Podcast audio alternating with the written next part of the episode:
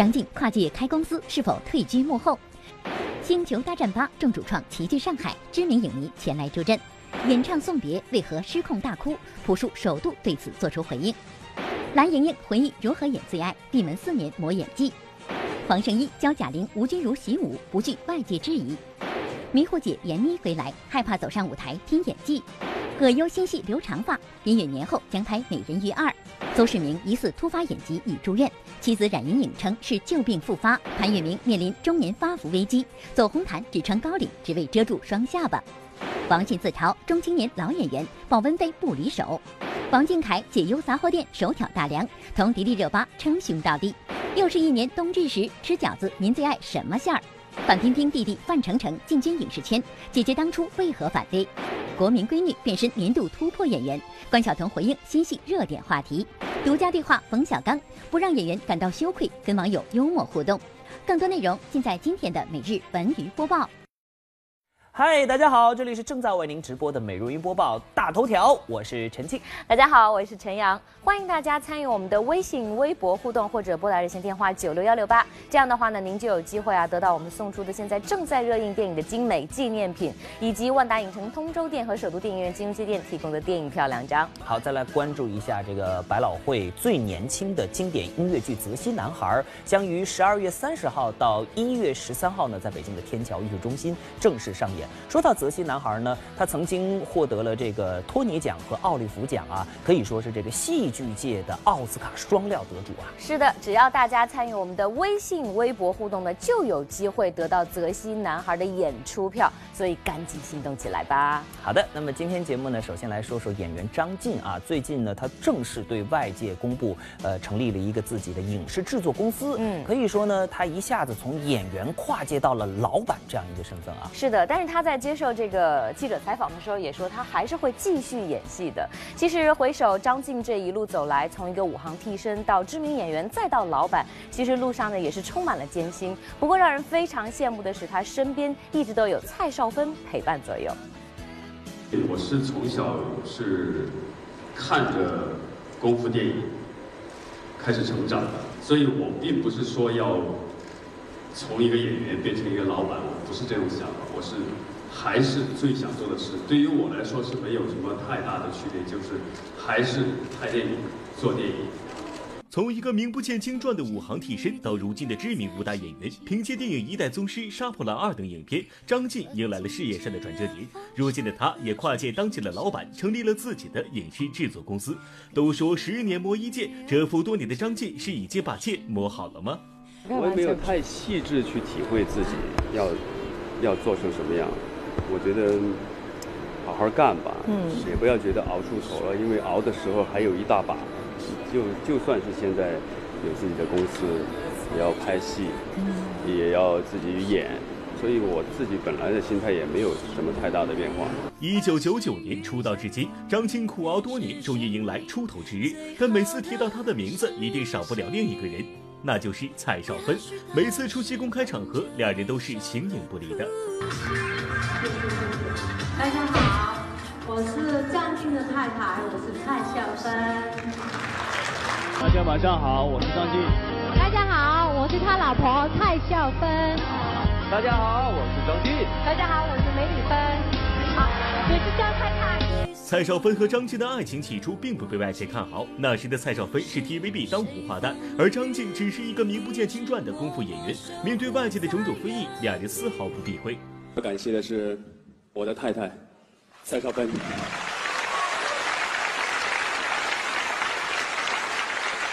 对，我的太太是蔡少芬，就是有人说我这辈子都会要靠他，我可以告诉大家，没错，我这辈子的幸福就是要靠他。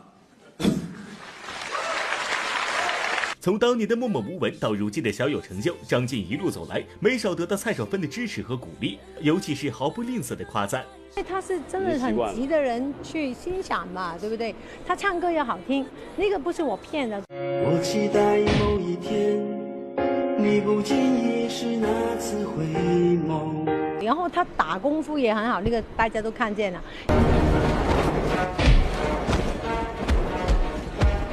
然后。呃，跳舞也非常好。所以我觉得，嗯，真的是真的是非常之棒啊！对呀，他他是一个很大的鼓励。这个因为，呃，呃，我跟他相处是，他第一个欣赏我，我觉得是是特别大的一个鼓励。我才是那个最厉害的眼光的人。呃，有句老话是这么说的啊，成家立业。有人的解读呢，就是说得先成家，你这个事业才能够有所成。我们现在看到身边很多人都在说，哎呀，等我拼一拼，努力了，有条件了，我再好好的安家。哎，但是我觉得张晋真的就是成家立业的一个。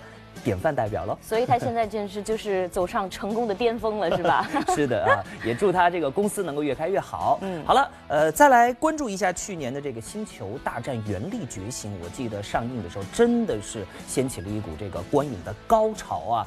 呃，那么现在呢，《星球大战八》啊，呃，将于二零一八年的一月五号正式登陆中国院线了。呃，我想各位星战迷们，你们又有的看了，各位做好准备了吗？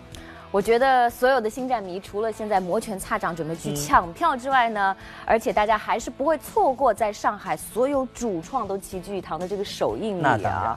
虽然说当天的这个气温还是比较低的，但是大家看到了导演、男主角和女主角的出现，还都是非常的激动，并且呢，还有一位大家都特别熟悉的影迷也来到了现场，猜猜是谁？《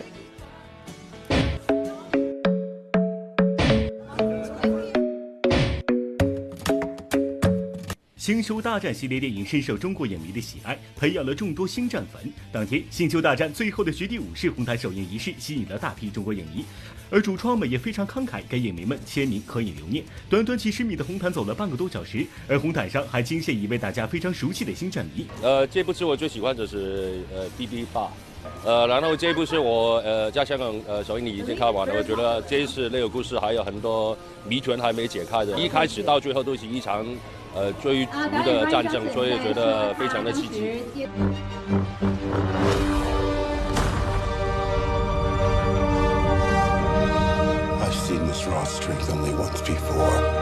因为出演《星球大战：原力觉醒》，黛西·雷德利可以说是一举成名。而在《星球大战：最后的绝地武士》中，黛西·雷德利继续担当女主角，再次来到中国宣传。黛西·雷德利非常激动，对于自己最爱的中国美食包子，黛西·雷德利这两天可是吃了不少。最喜欢的中国美食是包子，在过去两天我吃了十三个。当天一同走上红毯的还有一队身穿白色盔甲的战士，这正是《星球大战》里面的暴风兵，也称帝国暴风突击队。据说不少知名人士都想出演暴风兵，甚至连英国的哈里王子都有出演。不过当天导演莱恩·约翰逊表示，演暴风兵可不是那么享受的事儿。对此，我不能肯定，也无法否认，因为哈里王子确实出演了。是的，这确实非常有趣。的确，每个人都想当一回暴风兵，但是等他们真的穿上暴风兵的盔甲以后，他们才会意识到，那简直就是一个行刑器械。那个盔甲真的很重，非常的难受。你甚至都不能坐下。很多时候，我看到扮演暴风兵的群众演员躺在椅子上，因为他们无法弯曲腰。不过，那也确实很酷了。每日文娱播报，上海记者站报道。啊，这个暴风兵看来是好看，但不好演啊。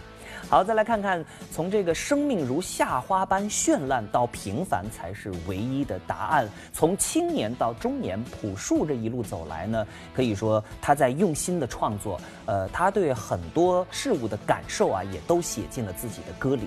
确实这样。前段时间呢，可能大家都看到了一个视频哈，就是朴树在现场演唱送别的时候，是突然情绪失控泪奔，所以大家就在猜测说，哎，到底他想到了什么这么伤心的事情呢？那在昨天朴树出席一个活动的时候，也是首次对这件事情，呃，进行了回应。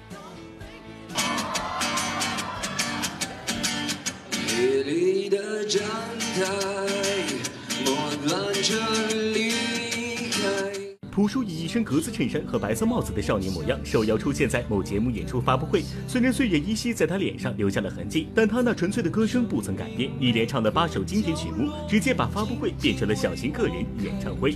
我曾经跨过山和大海，也穿过人山人海。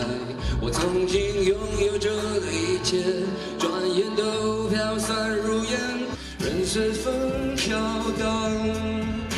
听歌词所以就不太想说话。嗯就是当不说话的时候，不代表我心情很糟。再见了，然后很高兴看到你。也难怪朴树会谈起自己的心情，因为最近在某节目的现场，他也依了一首经典歌曲《送别》，唱之前还跟旁边的同伴们逗趣儿，笑得像个孩子。唱了一段后，却泣不成声了。天之涯，骄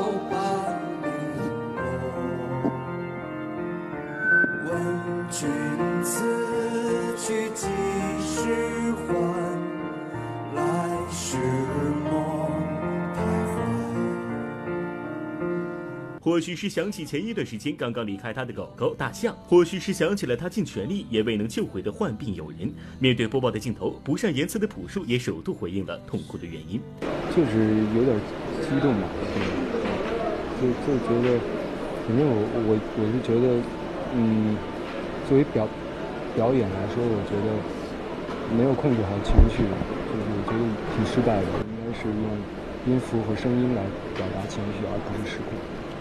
人生就是这样的，每一秒都是告别。其实我非常能理解朴树的这种情绪啊，他进入到了自己呃歌曲的那个意境当中，就好比说演员在演戏，深入到一个角色里的时候，可能当他演完要抽离出来的时候，需要一点时间来平复自己。我觉得就是一种投入，对不对？作为他的歌迷或者懂他的人，一定会觉得，哎，这个其实就是一种情境，是可以理解的，并且。呃，用你的话说，就是可以加分的。是的，没问题。朴树，你完全不必纠结啊，反倒我们觉得这是独一无二的表演。好了，再来关注一下前两天我们在节目当中和大家分享的，即将在二零一八年和大家见面的一个秀，叫做 Memory 五 D 加。它呢是一个大型沉浸式的创意秀。也许很多人是第一次听到这样的演出形式啊，但是到底怎么样，我想还是得观众朋友们看了之后说了算。是的，那这个 Memory 五 D 加呢，还有一个最新的口号，那就是。不满意就退票，哎，看来呢对自己是相当的自信了。那不知道到底是一种宣传手段呢，还真的是要挑战一下自我呢？今年五月，在美国首演并获得美国主流媒体一致赞誉的创意秀《Memory 五 D 加》将于二零一八年一月在京上演。《Memory 五 D 加》以黑白精灵与花生姑娘三位主人公之间发生的爱恨纠葛为故事主线，将高科技与中国的古典乐器、歌舞以及皮影戏等几十种非物质文化遗产相结合。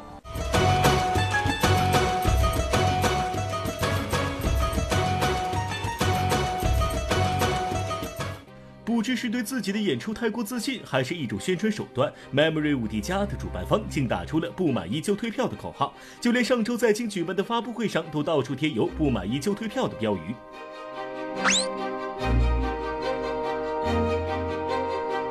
我觉得可以呀，面向消费者嘛，对吧？还是要保证消费者自己的感受度。呃，第一个我感觉他相信自己的这个舞台剧，也许就是这个实力很强，也能观众肯定看了会是非常满意的。这样可以让那个演员了之类的会有更多积极性，演得更好。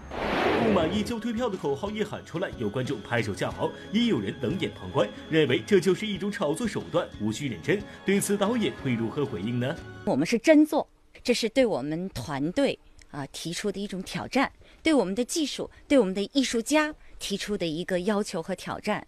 观众去买了票了，我们就要真心去对待。如果有。个别观众不满意，那么我们也会非常的恭候这个不满意的观众来给我们这个提意见。我们也会感谢这样的观众，并且聘请这样的观众成为我们的呃终身的呃荣誉的 VIP 顾客。还是那句话，不满意就退票。再来看看张若昀，最近呢，他搭档宋丹丹和翁虹的新剧正在热播。那么张若昀作为年轻的演员和两位前辈合作，不知道他有什么样的感受，又或者说收获呢？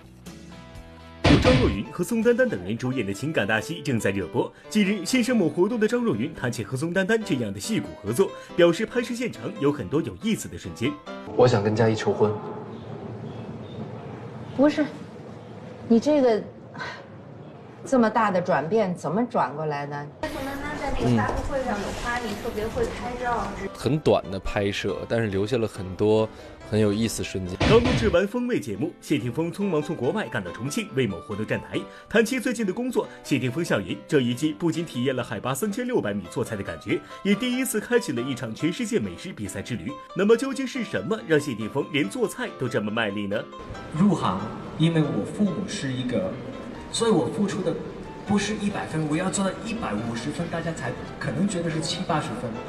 你说转行也一样。大家不觉得你会煮，好吧，煮煮煮。所以今年是比赛，就到处比。听说过观众逃票被保安拦下的，还没听说过表演嘉宾不让进场的。这不，近日参加某综艺节目录制的欧阳娜娜不带工作牌被保安逮个正着，还好欧阳娜娜急中生智想了个招，及时化解这场尴尬。刚才欧阳娜娜没带牌进场地被保安拦下，然后她说：“你看清楚了，是我，我是招娣儿，摔碗那个，你清醒一点，让我进去。”可能是在门口冻傻了，下次一定会记得带对牌的。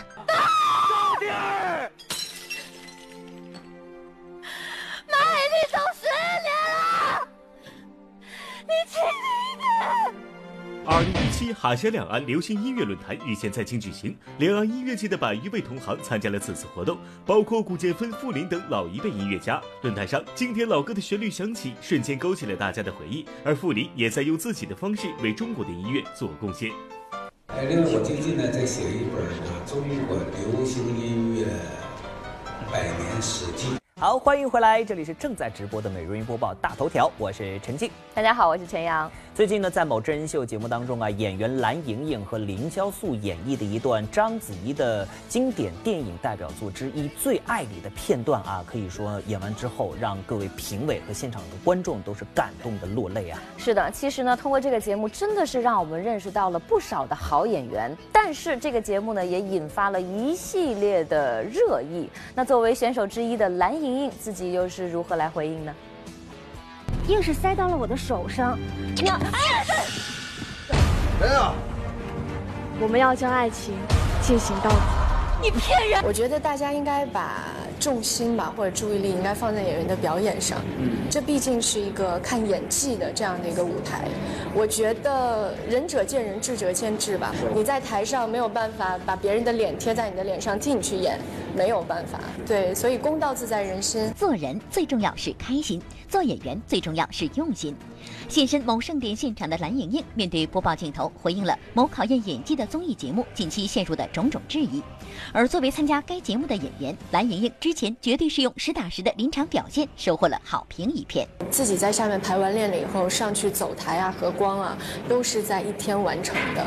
嗯，所以时间非常的仓促，嗯，就只能让自己尽量的能够进入那个人物。好在这部电影我几年之前看过。师姐。走，来！啊，疼的厉害！非常非常打动人，非常非常感谢你们俩。我也非常感谢我的对手，嗯，他让我知道了，上了台一定要忘了排练过的，只有真听、真看、真感受，你才可以在舞台上活下去。舞台上，蓝盈莹演绎并致敬了章子怡的电影《最爱》，而私下她也是一直把章子怡当成自己的榜样。在最新一期节目中，化妆八小时的章子怡由于不满造型，忍痛放弃演出。对于此种举动，蓝盈莹也是相当认同。离我的要求太远，我们也得对得起观众。我觉得出来的东西不够好，我我我这自己我心里这一关是过不了。嗯，《甄嬛传》大火了以后，我选择四年没有拍戏。我后面两年的时间就在剧院安安心心演戏的原因，其实我是一个产量并不高，然后特别挑戏的演员。有的时候有一些角色的确让你觉得我情愿花三四个月的时间出去玩，或者说去周游世界去陪伴家人，都不足以让你用所有的热情去创作。所以我非常非常理解子怡老师的心情，她也是一个戏痴，她也是一个对自己要求非常严格的人。那和蓝盈莹参加同一档真人秀节目的黄圣依啊，最近也是备受大家的关注。近期呢，她身着一套婚纱礼服亮相某活动的现场，呃，就被各位网友大赞啊，是简直是逆龄生长啊。是的，其实呢，我觉得她还有另外一面哈，就是她演过了很多的功夫戏，所以说呢，她在耍起功夫来的时候也是毫不逊色。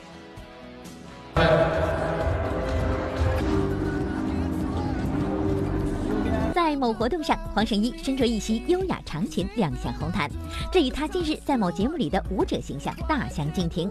不久前，黄圣依参加某喜剧综艺节目，不仅一改往日形象，变身搞笑担当，还大显身手，大秀拳脚，令观众刮目相看。告诉你，黄圣二，这个家里我说了算。不是黄圣依，我黄圣二能怕你吗？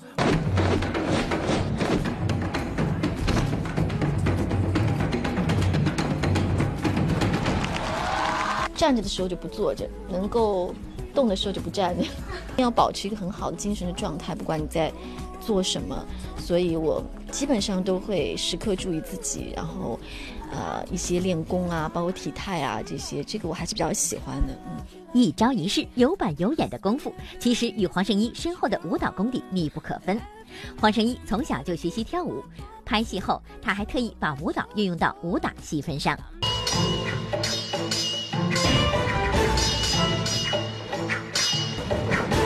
所以你你来打一道，完了你打他俩学，看啊看啊，哎，别打着人脑袋。玲玲，你回身时候别蹭到人家啊。看气势。对对对对对。我他们在起哄，那个孙王宝起哄说要让我们练一下，然后我就在前面做两下。在喜剧舞台上，黄圣依的表现可圈可点，而在另一档节目中，她的演技却引发外界争议。有人说他演技用力过猛，也有人说他把悲剧演成了喜剧。不可能，海娃不可能死。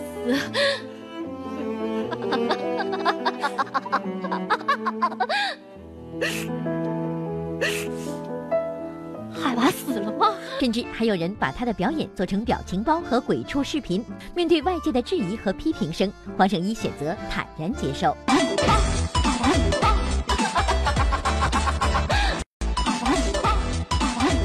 其实名气真的是双刃剑来着的。直播继续，我是陈静，大家好，我是陈阳。最近呢，闫妮啊参加了某电影的颁奖盛典，获得了一个年度专业推荐女配角奖。嗯，说到这个闫妮呢，她这个演技过人绝对是不假，但是她在台下总是一副迷迷糊糊的样子。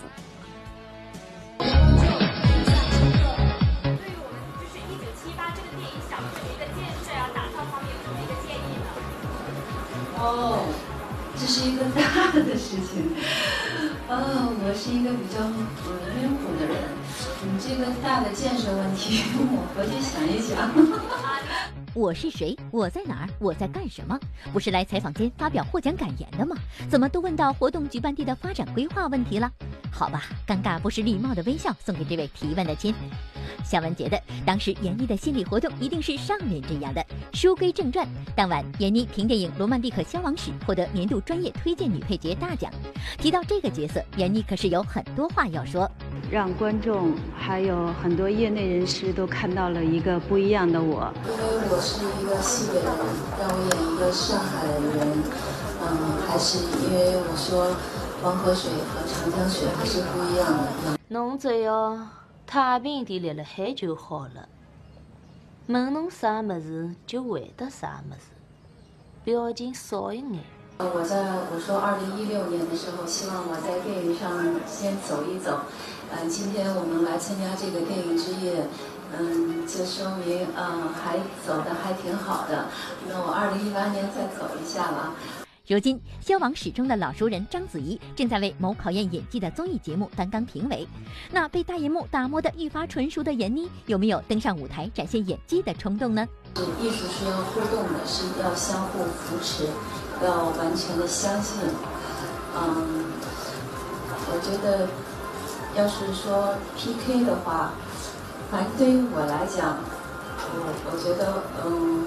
会会有一些嗯负能量。要挑战一些其他演过的经典的剧目或者角色，感兴趣。这可能是一个比较新的东西，嗯，看怎么样去想象吧。可能我还无法想象。嗯，好。相信啊，看到这张照片，大家都不陌生，那就是《还珠格格》，那绝对是我们这代人心中的经典。那这个原来剧中的这个呃阿哥们和格格们啊，现在也都各自发展的非常不错。于是呢，就有很多的网友说：“哎呀，他们什么时候才能再度合作呢？”针对这个问题，最近林心如就进行了回应。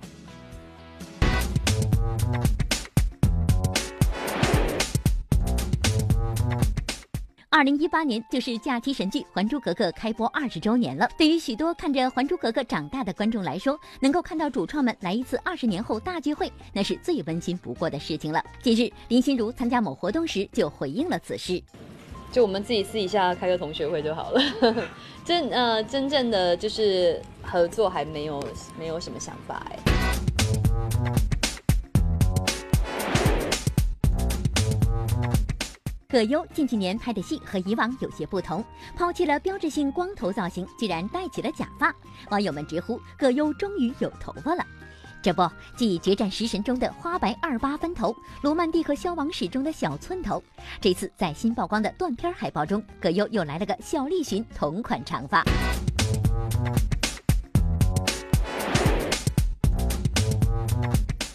林允在某活动上接受记者采访时透露，年后将接拍周星驰新作《美人鱼二》，因参演电影《美人鱼》被众人熟知。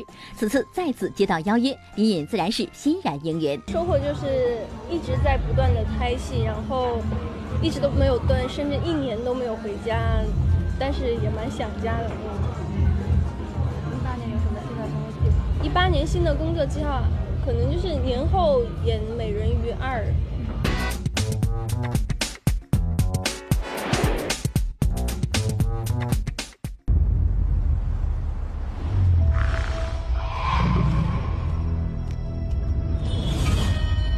昨日太子登基，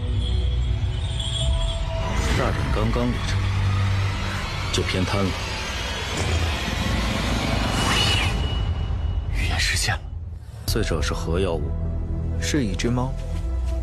不错，只有猫猫才会这么又细又软。不玉楼的猫和宫里的猫有什么关联吗？来人呐！他不是昏迷，他中蛊了。那只猫说了一句：“见证。”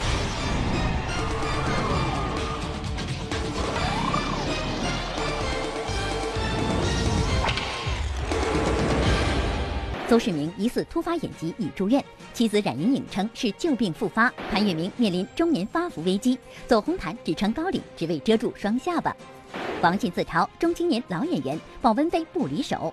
王俊凯解忧杂货店手挑大梁，同迪丽热巴称兄道弟。又是一年冬至时吃饺子，您最爱什么馅儿？独家对话冯小刚，不让演员感到羞愧，跟网友幽默互动。更多内容马上开始。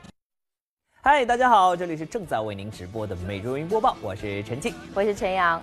昨天下午呢，邹市明突发眼疾的消息啊，引起了很多网友的关注。嗯，从当时的这个视频来看呢，邹市明呃得靠人搀扶才能往前行走，而且差点撞上前方的柱子，真的是让人非常非常的担心。那么就在今天呢，他的妻子冉莹莹也是通过了这个微信、微博进行了回应，啊，他表示呢，现在各项检查还在进行当中，医生并没有下定论。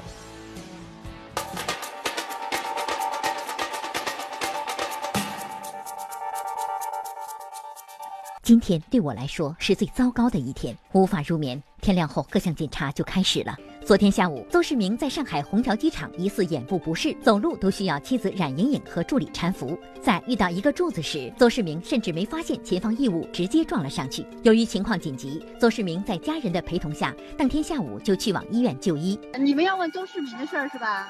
对，因为因为我们我们看到网上说，就是邹市明去了咱们医院就诊。对对对，是在我们医院，就是他也没有走急诊的通道，也没有走我们门诊正常通道。就网上的照片确实是我们那个眼科主任，然后我们也跟眼科主任确认了，他说确实是来找他看了，但但是只有这个信息，其他信息他不能。不能提供。截至目前，播报记者尚未拨通冉莹莹的电话。不过，冉莹莹本人在网上对邹市明现在的情况进行了回应。昨天市里做了一个检查，这情况很糟糕啊，然后呢就住院了。今天呢还会进行就是进一步的来检查，因为最后现在检查还没有全部出来，主任他也还没有完全的定论，所以现在我们都还在等结果。其实早在2014年，邹市明就被发现左眼视网膜有个洞，当时他刚刚结束手术一个月，就冒着失明的风险参加了职业拳击对抗赛，最终获胜，并夺得职业生涯首条金腰带。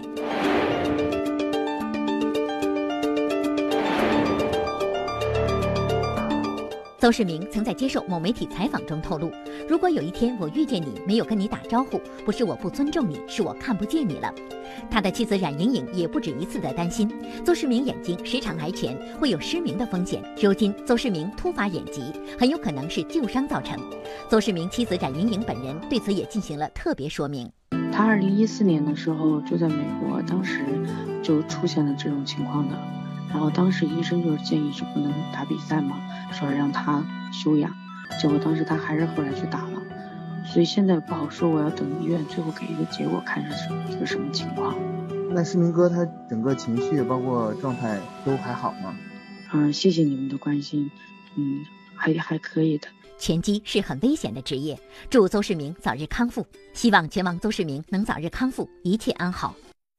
那在这里呢，我们也祝福邹市明啊，希望他能够早日康复，是赶紧好起来。好，再来说说潘粤明。二零一七年对于他来说呢，绝对是大火的一年啊。他凭借一部热播剧再次回归到了观众的视野当中。不过呢，现在的他早已从当年的那个瘦弱书生啊，成为了一位沉稳大叔。你说的那个沉是体重的沉吗？确实也很沉，因为现在潘粤明呢正在遭受的就是一个发福危机的困扰。比如说最近呢，他就参加了一个盛典哈，穿了一件高领的毛衣。这件高领的毛衣呢，除了保暖之外，据说还有一个功效。造型满意吗？我自己还没照镜子呢，对，这衣服就直接就借过来，然后就是就特别好看。关键是高领衫有两个效果，一个是保暖，再有一个我有点胖，这就把我双下巴挡一挡。某盛典上，潘粤明借了件高领衣服就走红毯，小文就不说你啥了，可你却说是为了遮住双下巴，莫非你真的发福了？让俺瞅瞅。哎呀妈呀，这里确实比之前大了一圈儿啊！怪不得就连去机场你也要随时随地戴着口罩，难道是想极力盖住这张发福了的大脸吗？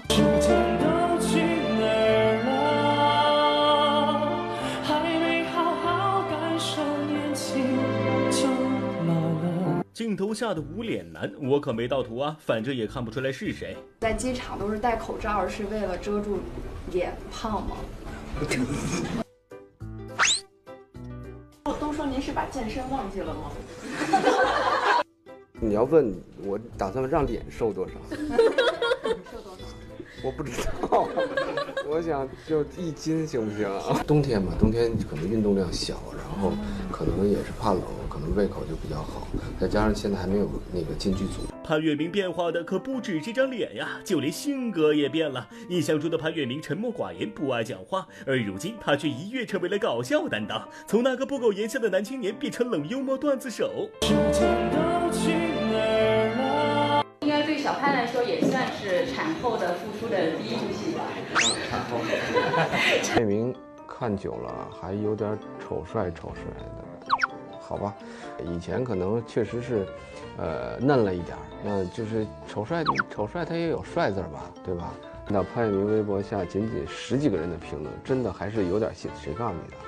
明明是二十几个。然后到现在您就变成这种段子手，您觉得是不是因为您的自信？跟你逼我的。没有，我我挺愿意跟人交流的，但是就是我了解的事情，对我我可以多说一点，或者开开玩笑。通过这部戏，然后大家其实给了我更坚定的信心，呃，朝着一个方向去努力，所以我会更认真的选择后面的路。相貌变了，心情变了，唯一不变的是潘粤明的文艺气质。从出道起就是忧郁的文艺青年，而现在潘粤明文艺气息更浓厚，爱上了画画和书法。好学的网友甚至还纷纷拜师潘粤明，只是不知道这潘老师够格不？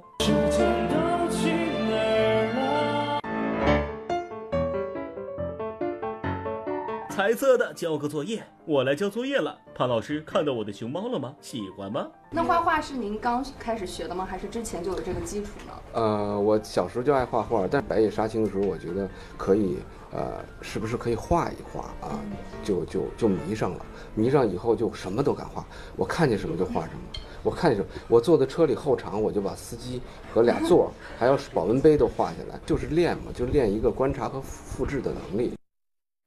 最近呢，在一个红毯上，播报记者见到了我们的老朋友王迅。说起王迅呢，平时是非常搞笑的这种形象啊，但是这一回呢，他面对镜头，呃，是非常努力的各种凹造型啊。嗯，不仅如此呢，他还叮嘱我们的记者说，哎，一定要把他的照片好好的修一修，要把他修成十八岁。哎，我一直在心疼我们的记者，这工作量实在是太大了。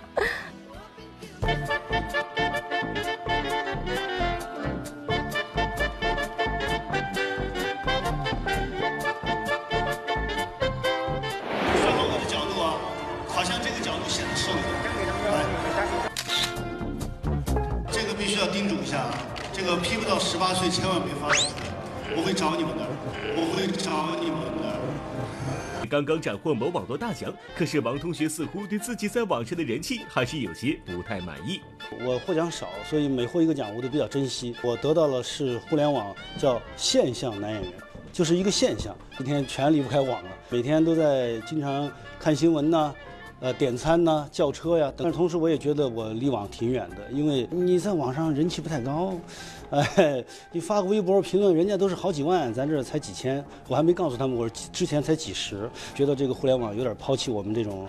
这个中青年老演员，话说小人物也有大梦想，一点也没错。王迅的梦想还真是有点与众不同呢。虽然半开玩笑的自嘲是中青年老演员，但作为七零后的王迅，其实早已提前开启了自己的养生模式。这师傅，咱咱运动一下，跟我做啊，来坐，来，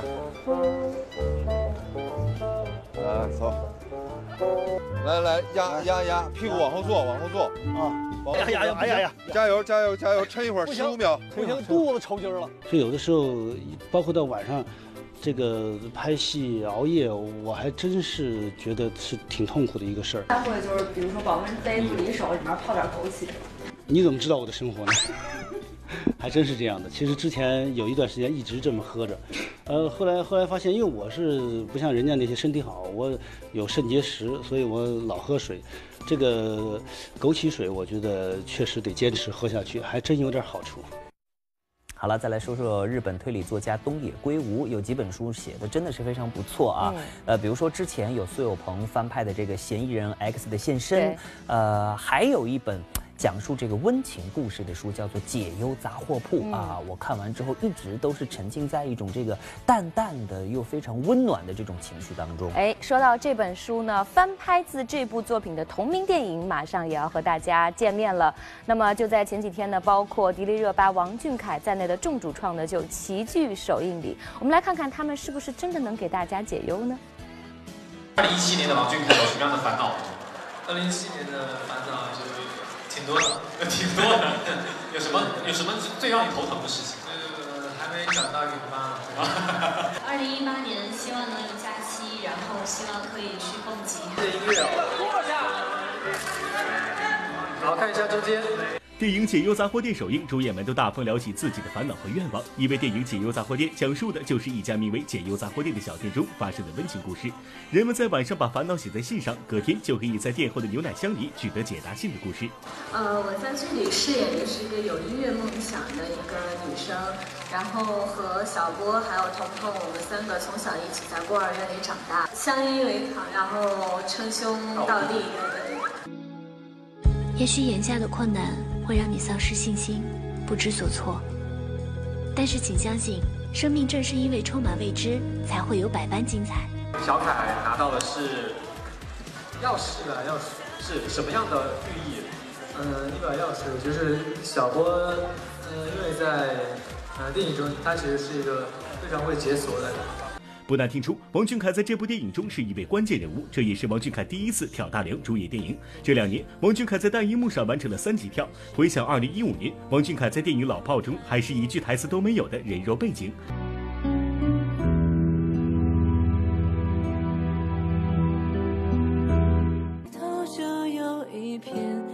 二零一六年，在电影《长城》中，王俊凯得到张艺谋的指导，并终于有了台词。他很聪明，很聪明，所以演得很快。那天在现场，我们大家都夸他嘛。我说你这以后上表演系。你们怎么回事？后天都冲到站的门口了，站的几千御林军，还有无数的黎民百姓。一眨眼全都没了。如今在电影《解忧杂货店》中，王俊凯终于挑起大梁。为了演好这个内心敏感的孤儿小波，王俊凯不仅特别跟老师学习表演，还看了不少纪录片，揣摩孤儿的人物状态。我重复你们家有病吧？说说说。你们家有病吧？啊！来预备。哎，你知道今天是什么日子吗？当然啦，今天是二十四节气当中的冬至。今天我们就收到了很多微信说啊，今天一定要吃饺子。估计大家也是一样。确实啊，这个在冬至吃饺子是北方人的一个习惯。对。而且呢，我有一种感慨，嗯，我觉得这个饺子就像是人生一样，你知道吗？这事有点大了。为什么呢？得听我解释一下啊。这个呃，岁月是皮儿，嗯，而我们的经历是馅儿，嗯，所以呢，酸甜苦辣皆为。滋味，哎呦，所以说我们都希望这个饺子还是我们的人生都是薄皮儿大馅儿。哎，有道理。我觉得这个比喻还挺有意思的。我觉得说到饺子，肯定都是大家都非常喜欢的一种美食哈。不仅我们喜欢，这个影视圈的很多演员也是特别的喜欢。收工晚安，冬至平安健康。今日冬至，每晚以温水泡脚驱寒，有益身心健康。冬安。冬至，让我们梦回唐朝。今日冬至，岁末养生重点时刻来临喽！今天的零点二十八分，迎来了二零一七年的最后一个节气冬至。冬至又称冬节，既是节气又是节日，更是数九寒天的开始。北方有冬至吃饺子预防冻耳朵的习俗，那么影视圈的演员们会在冬至这天吃什么饺子呢？猪肉白菜、鲅鱼馅饺子、虾仁的饺子、韭菜鸡蛋、酸菜馅的比较多。同样是过冬至吃饺子，和以上几位不同的是，张艺兴则是在这天煮饺子。二零一五年，在电视剧《老九门》的探班现场，正好碰上冬至，张艺兴就要用饺子来征服探班的媒体们。自己会做饭吗？哦，会会会，就是很很闲的时候，最近没有怎么过，但是在拍另外一个戏的时候有试一下。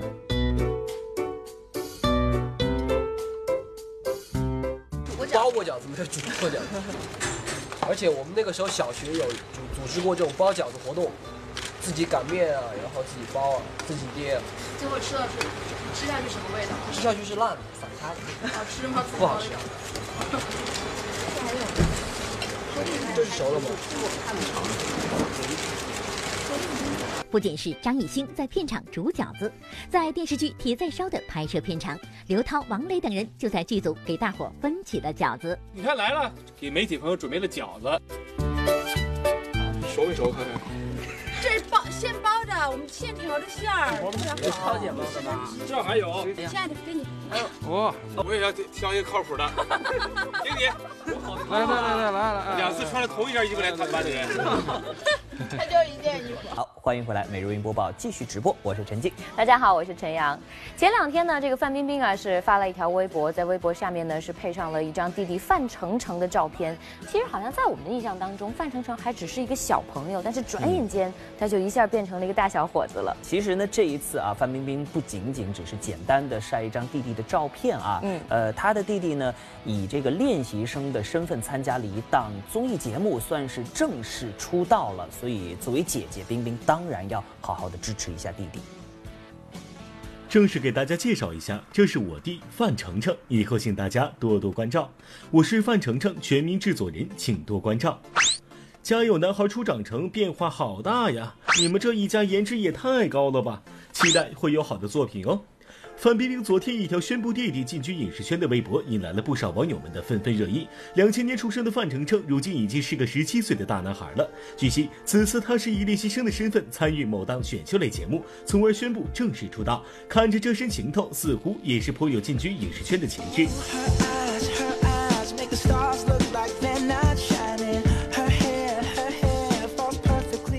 或许在大众的印象当中，范丞丞还是那个在姐姐和爸妈庇护之下的小男孩。在我们播报的镜头里，也曾记录下当时只有六岁的范丞丞。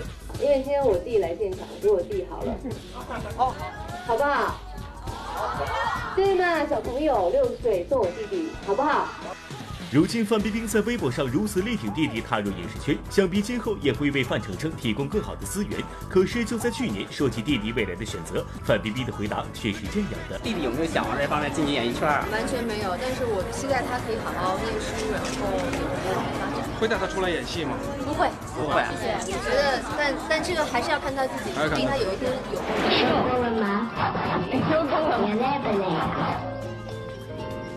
上课的时候注意！自己的能力可以让自己的家人过得更好一点，可以让我弟弟上最好的大学。因为我我爸爸妈妈有我弟的时候已经很大了，然后我觉得我对他还有一份责任。或许当初范冰冰考虑的是不想让弟弟过早踏入影视圈，从而影响学业。如今弟弟已经长大，却并没有按照姐姐设想的那样去上大学，而是选择了和姐姐相同的路。然而这条路并不好走，虽然有范冰冰的扶持，但更多时候还是要靠自己去闯荡，去经历风雨。哎，你看过最奇葩的偶像剧是什么类型的、什么样的？嗯，太多了，现在太多奇葩的偶像剧。但是我总结吧，这个剧情都是有套路的。嗯，比如说男主一定会在女主遭遇危险的时候突然出现，或者是他们俩最好的时候，女主就遭遇了车祸，然后失忆了，然后呢又发现他们两个人是兄妹啊。你真的是没少被这个偶像剧洗脑啊！最近啊，这个我们熟悉的关晓彤，她呢就出演了一部偶像剧，网友们的看法呢也是各不相同。对此，她自己又是如何回应的呢？拿了一个年度突破演员。我吗？我觉得，就是其实每一次对我来说，不是扮演闺女的角色，对我都是一种突破吧。不知不觉中，大家口中的国民闺女关晓彤已经悄然改变了戏路。然而，拿掉国民闺女的定位，关晓彤似乎一时还不被大家接受。比如最近的热播剧《极光之恋》播出以后，频频被观众吐槽：“别碰我，干嘛呀？”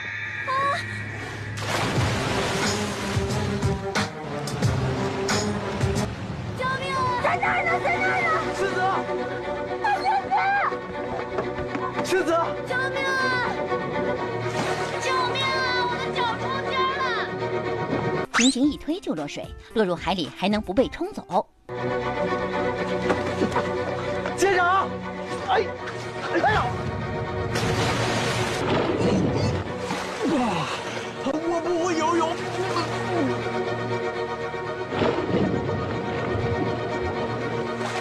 关晓彤上一秒还在抽筋儿，下一秒就能救人。我觉得这种娱乐性的戏就让它娱乐起来，挺好的。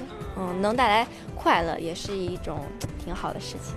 有网友戏称，这部戏的收视率全靠吐槽撑起呀。当然，吸引关注之外，关晓彤也有反思，比如说自己的舞蹈形体这块，她就娱乐之余也更加努力学习。其实我的舞蹈一直是一直在就是进步的过程，可能今年跳的可能比去年又好点儿，今年没准能甩飞饼了，去年只停留在扯面上。别对我动情，别许下约定。还有更多学习吧，毕竟我不是一个专业跳舞的，而且之前拍电视剧也是比较紧张时间，现场临时学，然后临时就演了。所以这件事儿就充分的告诉我，以后还得好好学习，好好上形体课，好好翻侧手翻。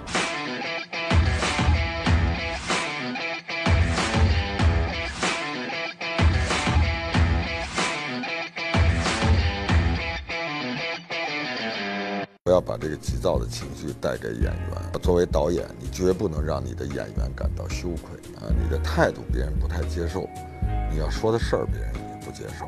我说把那幽默感都放在这个，都用在这个跟网友的回复上。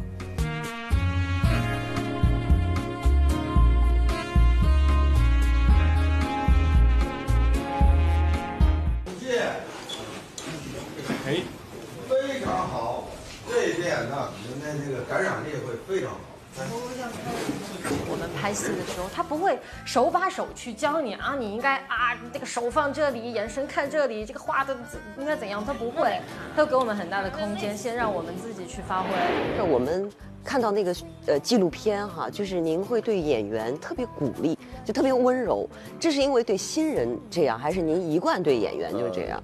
你知道我演过一次哈老炮儿，这个体会很深，比如关虎导演啊。他这个跟演员，就我们当演员的时候，一直被导演鼓励，呃，有一些启发啊，就是这样。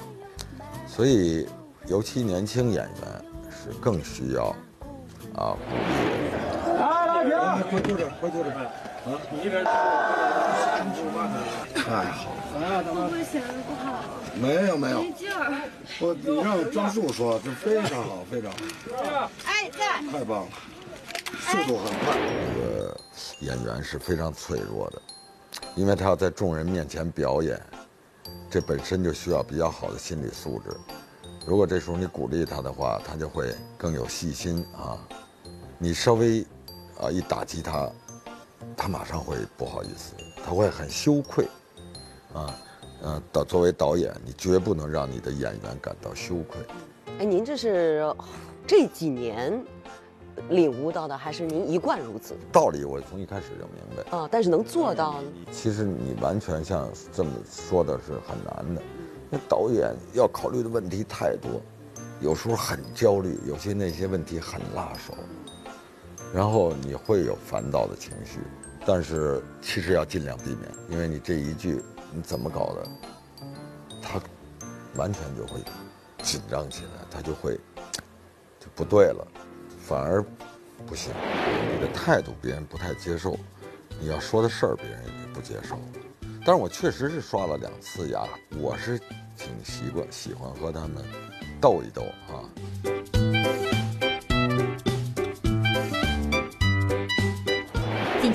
和冯小刚合作过的演员，普遍对他都有一个很中肯的评价，温柔了许多。或许是到了耳顺之年，这位曾经圈内出了名的暴脾气，近年来越来越温和、感性，甚至还有那么点甜。他真的就是泪点第一导演，对，经常哭。有一次快杀青的一场戏，当时有一百多个人，我们文工团，然后导演就是怕大家情绪没有到那么高，然后他就可能想就是说几句鼓舞人心的话，他就跑过来跟我们大伙一百多人，然后说，我觉得导演说了两句两三句话，他就把头低下了，他戴着个帽子，就知道导演就是肯定是哭了。他正好这个剧情和我们真实的这个事儿组混在一起了，一下想到这些孩子在一块儿待了这么多个月，每天这场戏一拍完，人去屋空，所以我说了几句，我觉得自己好像说不下去了，很难受，我就回到监视器那儿去了。相对于前几年给大家的印象来讲，哈，就是觉得温和了很多。嗯，这是因为年纪大了一些的原因吗？啊，可能是吧。我觉得经历了种种吧，很多朋友也也会那个善意的提醒啊，啊，一个说话的态度和同样你要表达这个东西，啊，你的态度别人不太接受，你要说的事儿别人也不接受。同样是这件事儿，你的态度是别人比较能够接受的，你也达到了你要说这件事儿的目的。嗯。因为之前有一次您发微博说，嗯，今天这个睡了个回笼觉，觉得就是很享受这种状状态，然后也说自己可能是老了。就这个话，你是真的觉得自己老了吗？人老了记不住事儿了，早上起来转了一圈，又拿了一回笼觉，再起来怎么也回忆不起来早上洗漱过没有，为保险只能再刷牙洗脸，很可能一上午刷了两回牙，洗了两回脸，希望不要还别人两次钱。嗯，有玩笑的成分吧。嗯但是我确实是刷了两次牙还是一次牙，洗了两次脸还是一次，我怎么也回忆不起。后来他们网友给我出主意说：“你摸摸那牙刷是湿的，是干的。”其实我们现在发现您在微博上跟那个呃网友的互动哈，还是非常的频率非常高。我觉得他们说你干嘛不拍喜剧？我说把那幽默感都放在这个微博上了，在这个跟网友的回复上。冯导啥时候来北电转转呢？是北京电灯泡厂吗？冯导给你推荐一个好玩的自拍软件，可以弄出双下巴来吗？原来导演也是要刷牙洗脸的呀！对呀，我还亲自上厕所呢。冯导在评论区活跃的像个高仿号，仿我有点难吧？比如说，他居然会在微博里面回复假周杰伦，他跟他聊天是吗？对他跟人家聊天，其实是个高仿号。我看一下截图。说冯导送什么？导演说送你的歌。周杰伦根本没有开微博账号啊，我们业界就知道，就冯导不知道。假的赵丽颖关注了之后，真的赵丽颖那个给导演发私信，导演就不理他。我就是跟网友看他们评论和他们回复他们，这对我来说是一是一个乐趣。然后他们说，哎，说你这活跃的像一个叫什么叫什么号？小号，高仿对。然后我还挺奇怪的，我我因为我不知道，我不知道是不是那别的那个这个名人明星们他们是不回复。